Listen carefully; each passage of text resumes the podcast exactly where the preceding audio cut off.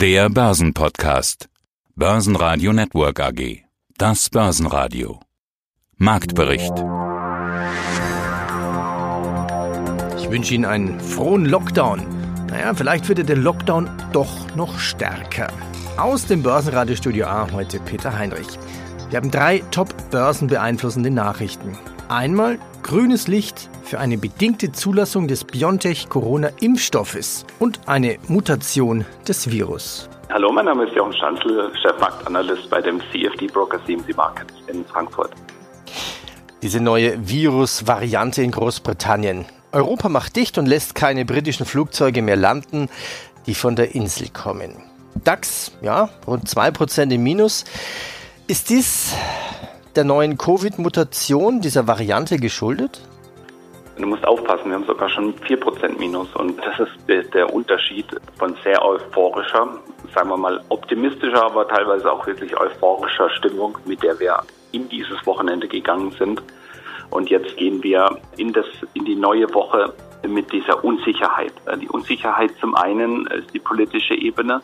Also was kommt da jetzt als nächstes an Antwort, was hier Reisebeschränkungen und so weiter angeht, trifft natürlich eine Lufthansa, eine TUI, alle Reise, die ganze Tourismusbranche. Das ist die eine Ebene, weiß nicht, was die politische Antwort sein wird. Und die andere Ebene ist quasi dann doch auch die Stimmung, die insgesamt das jetzt auch verändert, die Mutation des Virus. Wir warten jetzt alle gespannt auf die Antworten der Wissenschaftler und vor allem die Antworten von, von BioNTech, von CureVac, von Moderna, von Pfizer, ob der und die Impfstoffe, die jetzt in Umlauf kommen, auch gegen diese neue Variante des Virus wirken.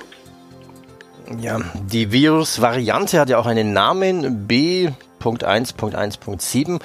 Laut Premierminister Boris Johnson sei sie um 70 Prozent ansteckender als die zuvor zirkulierende Variante. Gut, kaum schaut man auf den DAX mal nicht hin, schon hat er minus 4 Prozent. Mal gucken, was er am Schluss des Interviews hat. Wo steht der DAX jetzt genau? Was heißt das charttechnisch? Die letzte Vorwoche hatten wir noch das Hoch bei 13.774 gesehen. Wie sieht es jetzt charttechnisch aus? Also es gibt jetzt eine, ganz wichtige Marke, die ich bis zum Monatsende oder man kann es auch einfach machen, am Monatsende einfach drauf zu schauen. Da ich mich ja beruflich damit beschäftige, schaue ich da fortlaufend drauf. Jeder Zuhörer kann es sich aber einfach machen. Der Monatsschlusskurs ist wichtig. 13.316 Punkte, 13.300 ist, kann man sich einfacher merken.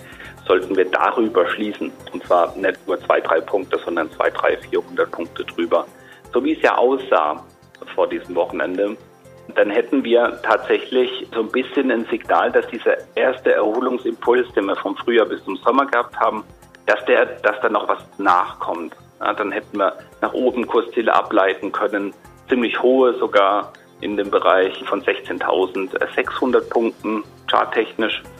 Jetzt sinken wir darunter. Man sieht jetzt auch, dass sie, als sie in den Bereich gekommen sind und der eben nicht gehalten hat, dass da dann die Dynamik nochmal zugenommen hat von den Verkäufen. Also es wird jetzt wahrscheinlich im Rest des Monats umgehen, diese Marke darum zu verhandeln. Sollten wir diese 13,3 auf Schlusskursbasis Ende Dezember nicht wieder überschreiten können, dann könnte uns so eine Schaukelbörse im ersten Quartal bevorstehen.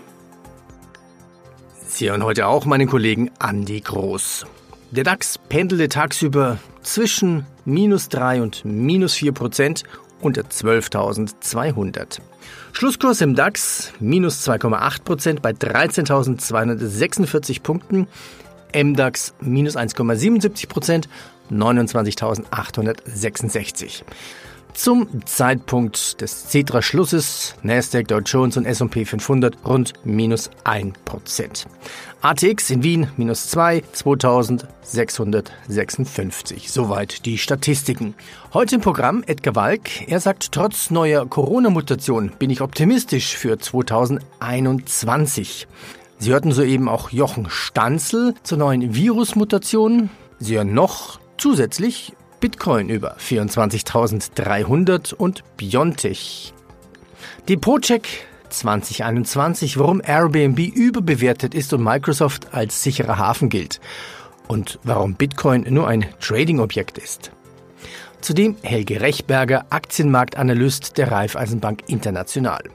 Ja, und bitte, wenn es Ihnen gefallen hat, bewerten Sie diesen Podcast mit 5 Sternen bei iTunes oder Spotify Und wenn Sie die Interviews in Langform hören möchten, dann gehen Sie einfach auf börsenradio.de. Mein Name ist Michael Reuss von der Vermögensverwaltung Huber Reuss und Kollegen aus München. Na dann machen wir doch mal einen Depotcheck 2021. Mit welcher Aktienquote gehen Sie ins neue Jahr und welchen Aktien und welchen Branchen? Ja, das ist natürlich eine herausfordernde Frage. Also man, es kommt auch immer auf die Zielsetzung drauf an, aber so das typisch ausgewogene Depot hat heute mehr Aktien wie früher, weil sie einfach keinen risikolosen Zins mehr haben. Also das heißt, auf der, auf der festverzinslichen Seite müssen Sie mittlerweile sehr, sehr tief bohren und suchen, um noch interessante Anlagemöglichkeiten zu finden. Das sind dann meistens Sondersituationen, weil die Bonitätsleiter runterklettern, das will man definitiv nicht. Also deswegen geht man in so ein ausgewogenes Portfolio mit einer Aktienquote zwischen 50 und 70 Prozent. In Zeiten, wo die Geldmenge so expansiv ausgeweitet wird und geldpolitisch und fiskalpolitisch große Experimente gemacht werden, ist auch eine Goldquote immens wichtig zu haben als Sicherheitspuffer. Deswegen ist auch in so einem Portfolio eine Goldquote von irgendwo fünf bis zehn Prozent dabei. Und die Aktienquote im Moment, wenn man jetzt sagt, Maximalquote 70 Prozent, dann wäre die momentan ungefähr bei 50. Gold in welcher Form?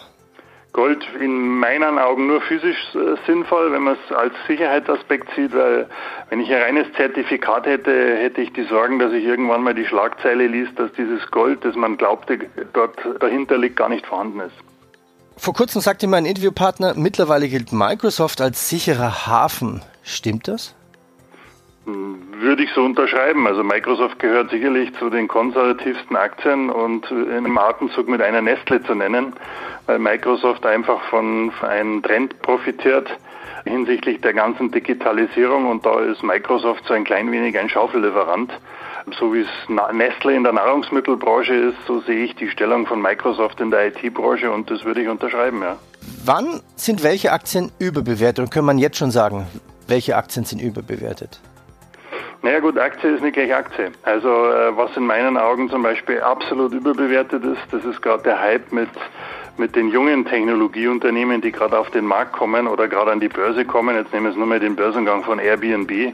Das kann ich, wenn ich ehrlich bin, nicht nachvollziehen, warum jetzt eine Airbnb so eine Bewertung zugestanden bekommt, die immer noch Verluste machen und, und im Gegenteil auch politischen Gegenwind haben mit der Entfremdung von Wohnraum und wiederum im Verhältnis dann eine Booking.com, das letztendlich die private Buchungsmaschine der Welt ist, wo immer mehr Zulauf kriegt, warum jetzt eine Airbnb diese Bewertung zugestanden bekommt. Und so gibt's links und rechts momentan einen Hype wo die Zukunft extrem gehypt, also bewertet wird, wo es wahnsinnige Aufschläge gibt. Und das ist ein sehr gebrechliches Gebilde, wo ich also einige Tränen nächstes Jahr erwarte, dass sich da Dinge nicht bewahrheiten und dann geht es mit diesen Kursen auch sehr schnell nach unten. Ich glaube, das wissen auch viele Investoren äh, gar nicht oder haben kein Gefühl dafür, was da für Risiken drinstecken. Der Brexit. Der britische Transportminister hat eine Verlängerung der Brexit-Übergangsphase über den 31.12. ausgeschlossen. Pech für Amazon-Kunden. Verdi streikt. An sechs deutschen Standorten legen Amazon-Mitarbeiter seit Montag ihre Arbeit nieder. Die EU-Kommission hat die Fusion der französischen Opel-Mutter PSA mit dem italienischen Hersteller Fiat Chrysler genehmigt. Durch diese Übernahme entsteht der viertgrößte Autokonzern der Welt. Also schon vor der Meldung mit dieser Covid-Mutation gab ja die Biontech-Aktie nach. Wie sieht es denn hier charttechnisch aus? Ist hier irgendwie so die Luft draußen gewesen nach vielen guten Nachrichten? Also man sieht ja an der Börse, dass immer natürlich spekuliert wird, wie es weitergehen könnte. Und bei BioNTech war es wie übrigens auch bei CureVac, bei Moderna, äh, ist ja die Spekulation schon im Vorfeld gelaufen. Als dann die Zulassung wirklich kam, war die Spekulation, die ist aufgegangen und mit der Nachricht äh, wird die Aktie verkauft. Das heißt es erstmal nicht, dass irgendwie die Aussichten für BioNTech dann schlechter wären und so weiter, sondern es ist einfach ein Mechanismus der Börse, dass im Vorfeld auf etwas spekuliert wird. Und wenn das dann richtig eingeschätzt wurde, ja, dann gibt es halt Gewinnmitnahmen und man wartet dann auf den nächsten Treiber oder die nächste positive Nachricht, auf die dann wieder spekuliert wird. Aber da ist jetzt erst einmal eine Top-Bildung da, die im Bereich von 130 Dollar bei BioNTech äh, stattgefunden hat. Kurzfristig können sie sich stabilisieren und hat sie sich auch stabilisiert. Die kämpfen so ein bisschen mit so einem Widerstand bei 104,26 Dollar. Könnte so ein kleiner Boden entstehen, wenn wir da drüber gehen, aber das ist bisher auch nicht gelungen. Also es ist ein bisschen die Luft raus, einfach weil die Nachricht da ist. Man weiß und hat es richtig eingeschätzt und da sind jetzt erstmal Gewinnmitnahmen da gewesen. Nach der Corona-Infektion von Bayerns Staatskanzleichef Florian Herrmann hat sich Ministerpräsident Markus Söder in Quarantäne begeben. Die sogenannten Amtsgeschäfte werde ich digital weiterführen, schreibt er. Und IBM verstärkt sich mit dem europäischen Cloud-Dienstleister Nordcloud. Mein Name ist Edgar Walk, ich bin Chefvolkswirt bei Metzler Asset Management. Die Brexit-Sackgasse setzte heute den Euro und Pfund unter Druck. Also genauer gesagt, der Brexit war ja schon letztes Jahr. Jetzt geht es ja nur noch um die Diskussion um den Fisch-EU-Binnenmarkt. Also meistens wird ja doch noch alles in letzter Minute irgendwie hingebogen. Ist denn überhaupt noch daran zu glauben, dass das gut ausgeht? Also sagen wir so, die Verhandlungen sind wirklich schon sehr, sehr weit vorangeschritten. Viele komplizierte Detailfragen sind schon geklärt. Jetzt geht es nur noch um zwei große politische, emotionale Themen, vor allem emotional auf britischer Seite. Und wir dürfen ja nicht vergessen, dass Boris Johnson in seiner eigenen Partei extrem viele Skeptiker hat, Europaskeptiker, deren übergeordnetes Ziel ist, die vollständige Souveränität Großbritanniens wiederherzustellen. Und ich glaube, das beschränkt ihn halt sehr stark, Zugeständnisse zu machen. Und mein Gefühl ist so ein bisschen, vielleicht täusche ich mich auch, dass jetzt die Briten erstmal erleben müssen, was so ein, so ein No-Deal-Brexit oder so ein harter Brexit bedeutet, bevor sie dann auch bereit sind, Zugeständnisse zu machen. Weil ich glaube, die EU hat jetzt eigentlich das Mögliche getan, was sie tun kann. Und es hängt jetzt nur noch an den Briten. Und wahrscheinlich müssen die Briten jetzt erstmal die negativen Konsequenzen selbst erleben. Das und dann sind sie vielleicht auch bereit, ihre Meinung zu ändern. Also von daher könnte ich mir vorstellen, dass wir vielleicht dann eben einen harten Brexit bekommen, aber dann im Februar, März relativ schnell auch ein Freihandelsabkommen dann abgeschlossen werden kann. Ah, ah doch, so schnell, weil ich wollte gerade nachhaken. Spannende These, aber das wird ja wahrscheinlich extrem schwierig sein, irgendwelche wirtschaftlichen Folgen dem Brexit oder ihrer Pandemie zuzuordnen. Wahrscheinlich wird dann erstmal alles Richtung Pandemie auf die Strichliste gesetzt. Wir haben ja jetzt schon die Diskussion, dass die aktuellen Schließungen der Grenzen zu Großbritannien schon so eine Blaupause ist, die sein könnte ohne Brexit ohne Handelsabkommen. Also da sehen die Briten jetzt schon mal, was es bedeutet, kein Handelsabkommen mit der EU zu haben. Und vielleicht ist es ja schon ein heilsamer Schock. Klar, jetzt ist die Pandemie, aber im Endeffekt ist ja logisch, wenn die Pandemie vorbei ist und man keinen Handelsvertrag hat, dann bleibt es so der Zustand. Und jetzt gibt es schon Panikschlangen vor den Supermärkten, weil man Angst hat, dass Lebensmittel gehen aus. Also irgendwie werden jetzt wohl auch, sollte eigentlich jetzt die Mehrheit der Briten verstehen, dass es vielleicht keine so gute Idee ist, die EU ohne einen Vertrag zu verlassen. Aber vielleicht bin ich da zu optimistisch, aber mein Gefühl ist, bis Februar, März sollte es eigentlich reichen, bis die Briten dann soweit sind, um einzulenken. Eine ordentliche Rendite ist ja schön. Bitcoin steigt über die Schwelle von 24.000 Dollar und notiert mit 24.300 zeitweise ziemlich hoch, hoch, hoch, hoch. Ja, was ist deine Meinung zu Bitcoin? Wo bleibt die 25.000?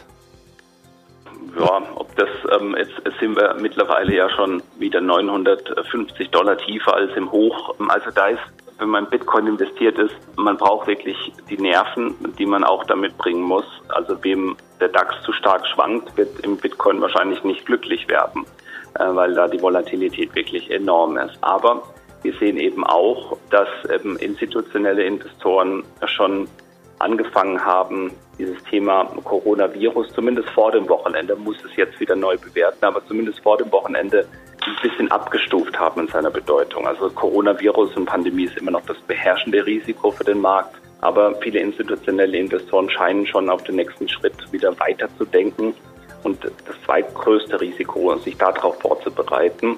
Und das nennt sich Inflation, also Geldentwertung im Zuge der Nullzinspolitik der Zentralbanken und der Neuverschuldung der Regierungen, die ja die ganze Konjunktur irgendwie stützen mussten jetzt und wahrscheinlich auch noch längere Zeit stützen müssen.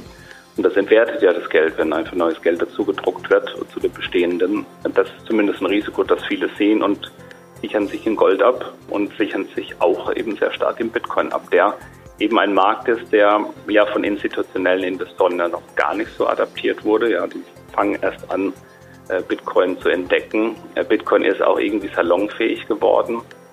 Hat er lange gesagt, ja, was ist das eigentlich? Und dann irgendwie auch von der preislichen Entwicklung und, und auch von der Adaptierung von der PayPal hat Kryptowährungen, JP Morgan will eine Kryptowährung machen, Facebook will auf Blockchain basierend eine Währung machen. Und äh, das sind alles dann Überlegungen, auch die Zentralbanken denken über digitale Währung auf Basis der Blockchain nach, die eben dann sich widerspiegeln in dem Bitcoin. Auch wenn der Bitcoin am Ende nicht die Kryptowährung sein wird, die für alles dann steht, aber es ist halt so ein bisschen ein Platzhalter. Äh, umso mehr die Blockchain interessant wird, desto interessanter wird der Bitcoin, weil irgendwie auch am Bitcoin dann am Ende das Einfallstor, um dann eben in Ethereum, in andere Kryptowährungen zu wechseln. Und das ist alles so ein bisschen der, der, der, der Nachrichten-Backdrop sozusagen, also das Umfeld, in dem eben der Bitcoin deutlich steigt. Und technisch ist es so, dass solange wir über 20.462 bleiben, es nach oben 24.548 ein mögliches Ziel wäre, darüber dann 31.158. Und wenn man da mal wirklich sehr weit in die Zukunft denkt, ist über diese Bodenbildung, die sich Bitcoin ergeben hat, von Dezember 2018 bis November 2020, also da haben wir eine Bodenbildung und sollte die sich voll auffächern, gehen wir da irgendwo in einem Bereich raus von 60.000 Dollar. Also da tut sich schon was. Ob das Ganze dann auch hält, muss man schauen. Wichtig ist, dass die 20.000 Punkte Marke 20.462 nach unten hält. Vor allem 13.852. Das wären so wichtige Unterstützungen, sollte es zu einem Rücklauf kommen. Und das darf man auch nicht vergessen, so ein Rücklauf ist auch im Bitcoin. Ist nicht eine Einbahnstraße. Wir hatten schon mal eine Korrektur um fast 90 Prozent vom Hoch im Dezember 2017 bis zum Dezember 2018, also auch von einem Wintermonat ein Jahr lang ging es 83 Prozent nach unten. Auch der Bitcoin kann auch das, ja, also es ist keine Einbahnstraße, auch wenn das jetzt viele, viele anlockt und viele, viele eben auf den Bitcoin derzeit schauen, weil er so stark gestiegen ist. Guten Tag, Helge Rechberger, Senior Aktienanalyst bei Raiffeisen Research in Wien. Einige Experten sehen eine Pleitewelle anrollen. Vielleicht nicht für die ganz großen Unternehmen, eher für die mittleren oder kleinen Unternehmen. Welche Folgen hätte das für die Unternehmensanleihen? Ja, das hat schon einen Grund und da sind wir auch wirklich immer ganz weg vom Fenster, wenn wir uns anschauen, wie hier die Bewertungen sind, gerade im schlecht gerateten Bereich, Triple B, B und drunter, da kann schon das eine oder andere passieren. Auf der anderen Seite haben Sie aber ganz richtig angesprochen, Sie haben von kleinen Unternehmen gesprochen, die hier nicht so den Schutz haben äh, und die sind dann auch am Unternehmensanleihenmarkt nicht so breit vertreten. Die werden sich doch noch eher über Kredite finanzieren, je kleiner das Unternehmen ist und damit trifft das hier auf den Kapitalmarkt ganz anders zu vielleicht, als man befürchten könnte. In Summe aber natürlich, da gibt es eine ganze Menge Unternehmen, die sich mit Mühe und Not in wirtschaftlich guten Zeiten 2018, 2019 bei gleichzeitig extrem niedriger Verzinsung schön gerade noch über Wasser halten haben können. Sie können sich jetzt weiter über Wasser halten, weil die Zinsen noch weiter ein Stück nach unten gegangen sind und dabei eben noch irgendwelche Ausfallszahlungen, Kurzarbeitszahlungen etc. dazu gestützt werden. Wenn das alles verschwindet, das habe ich vorher schon mal im Nebensatz angesprochen, dann wird es für einige dieser Unternehmen auch kritisch werden. Deswegen, ja, was hier die Börse betrifft, gut geratete Unternehmen betrifft, da ist einiges an Potenzial drinnen, dass die wieder richtig Fuß fassen und vielleicht auch von einer Konsolidierungswelle, weil schwache Unternehmen am Ende doch wegfallen könnten oder übernommen werden würden etc., sogar besonders profitieren, weil sich einen Marktanteilszuwachs verzeichnen können. Und jetzt am Ende des Jahres 2020 an der Schwelle zu 2021 der Blick aufs neue Aktienjahr, der Blick nach vorne. Es gibt ja nicht nur Aktien, es gibt ja auch die Rohstoffe und die Anleihen, die hatten wir gerade angesprochen. Wie sieht die ideale Strategie aus für das neue Jahr 2021? Ja, die Strategie ist wahrscheinlich gar nicht so sehr verändert. Das ist einfach eine Frage dessen, was ist investierbar, was bringt reale Rendite rede jetzt nicht von nomineller Rendite, ich rede bei extrem niedriger Inflation auch von realer Rendite, denn bei nahezu Nullverzinsung am Anleihenmarkt sind wir sogar unter dieser niedrigen Inflationsrate, die wir jetzt so langjährig hatten und kurzfristig auch noch haben werden. Und da bleibt man wahrscheinlich beim Aktienmarkt, der hier ganz vordergründig die Alternative ist, die verspricht über halbwegs vernünftige Dividendenrenditen, die deutlich über der Inflationsrate liegen und dann auch noch mit der Hoffnung auf Kursgewinne, die wir durchaus teilen, äh, verspricht, hier Rendite zu bringen. Das ist am Anleihenmarkt nicht so leicht zu erwirtschaften. Das ist beim einen oder anderen Rohstoff nicht so leicht zu erwirtschaften. Vielleicht wäre in diesem Zug Öl zu nennen als ein potenzieller Profiteur. Werden auch die wenigsten von uns aber irgendwelche Fässer Öl im Wohnzimmer stehen haben. Man wird das, wenn, dann über Ölaktien spielen und dann ist man wieder am Aktienmarkt. Ein Gewinner dieser Krise, der Goldpreis, ist für uns doch ein bisschen fraglich, wenn wir dann ganz langfristig wieder eher zumindest in die Richtung gehen, dass Zinsen auch wieder mal steigen werden können oder zumindest die Renditen von Anleihen steigen werden können, dann kann auch Gold wieder unter Druck kommen. Die Aussicht auf das hat schon zuletzt den Goldpreis von zunächst einmal über 2000 Dollar auf zunächst auch einmal nur äh, unter 1800 Dollar gedrückt. Man wird sich wahrscheinlich doch, und das ist gerade im deutschsprachigen Raum wahrscheinlich sogar noch mehr notwendig als anderswo, verstärkt auf Aktien konzentrieren müssen. Börsenradio Network AG Marktbericht